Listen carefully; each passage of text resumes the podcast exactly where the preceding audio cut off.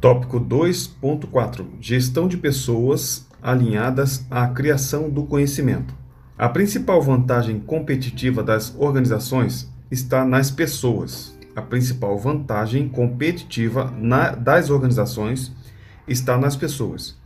Isso obriga as organizações a se conectarem com novas práticas de gestão de pessoas, sem as quais é difícil imaginar que conseguirão estar preparadas para enfrentar os desafios impostos pela competição de mercado. Então, isso obriga as organizações a se conectarem com novas práticas de gestão de pessoas, novas práticas, sem as quais é difícil imaginar que conseguirão estar preparadas para enfrentar os desafios impostos pela competição do mercado. A gestão do conhecimento está alinhada à gestão de pessoas, e essa relação gera ambiente e condições propícias, ou melhor, propícios, né, para o desenvolvimento continuado. Essa relação gera ambiente e condições propícios para o desenvolvimento continuado, para a criatividade, para a inovação e aprendizado organizacional. Então, repetindo, a gestão do conhecimento está alinhada à gestão de pessoas e essa relação entre ambas gera ambiente e condições adequadas, propícias para o desenvolvimento continuado, desenvolvimento continuado para criatividade, criatividade, inovação, inovação e aprendizado organizacional, aprendizado organizacional.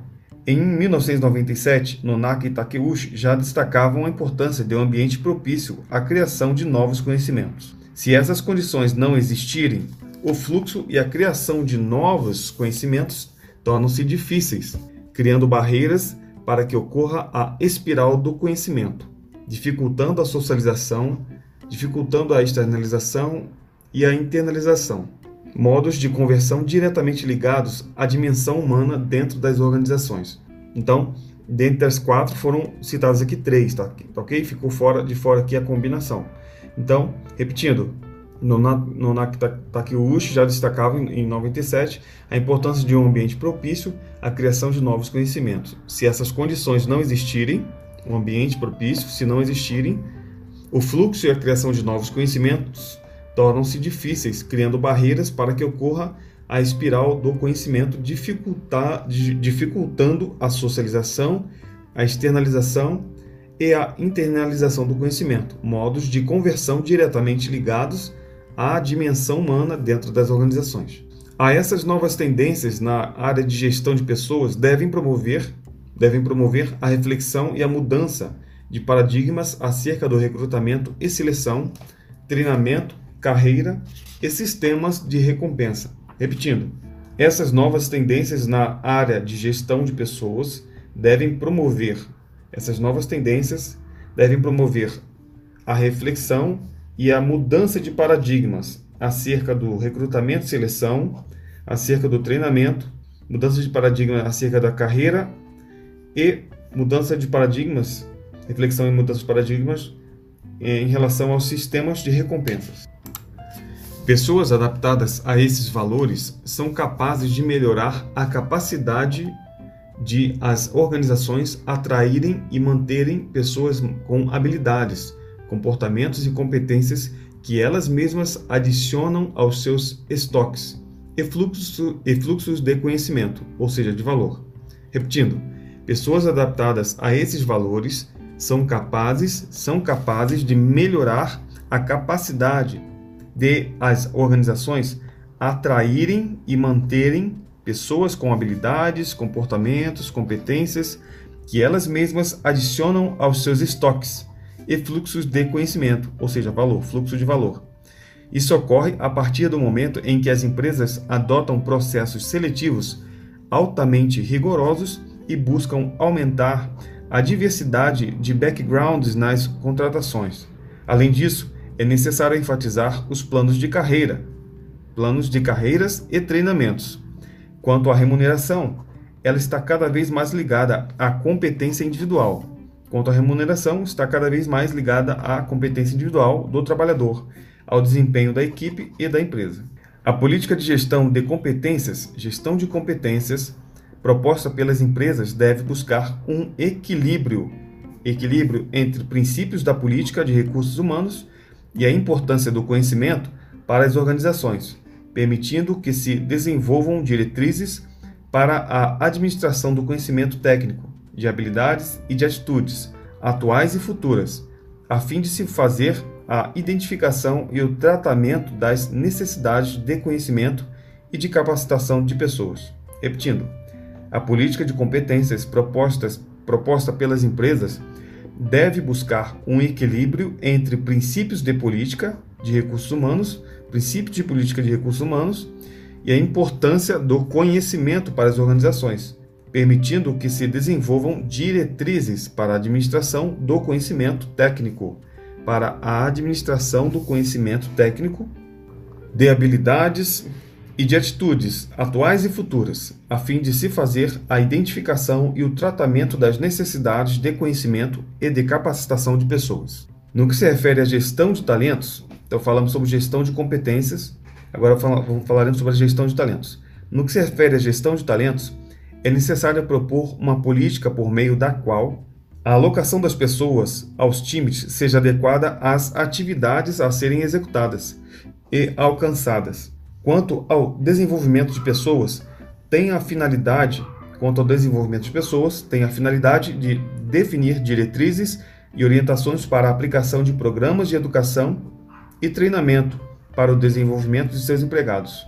Repetindo o parágrafo, no que se refere à gestão de talentos, é necessário propor uma política por meio da qual a alocação de pessoas aos times seja adequada às atividades a serem executadas e alcançadas. Quanto ao desenvolvimento de pessoas, tem a finalidade de, defi de definir diretrizes e orientações para aplicação de programa de educação e treinamento para o desenvolvimento de seus empregados. Todas essas políticas estão baseadas em uma nova visão dos profissionais nos tempos atuais.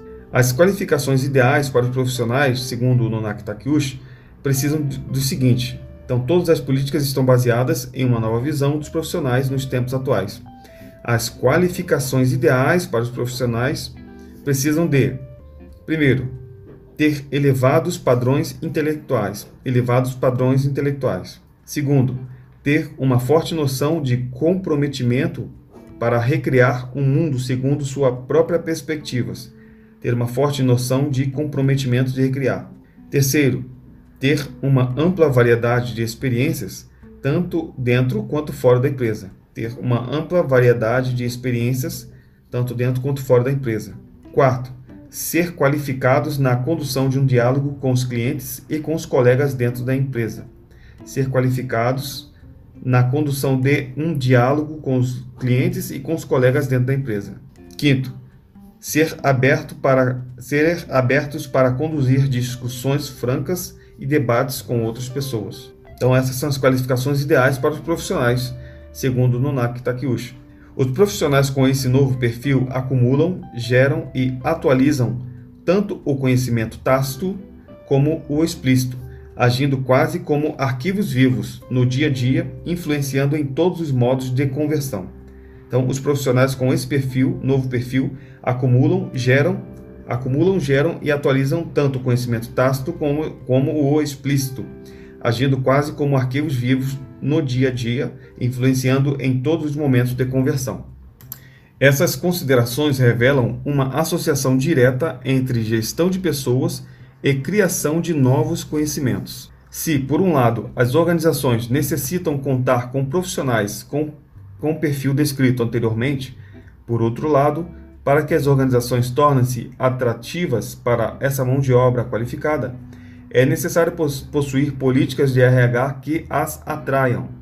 Nesse sentido, essa interdependência explícita entre essas duas dimensões revela a importância para as organizações em adotar novas diretrizes de RH facilitando a passagem de uma abordagem clássica de gestão de pessoas para uma nova, alinhadas aos tempos atuais.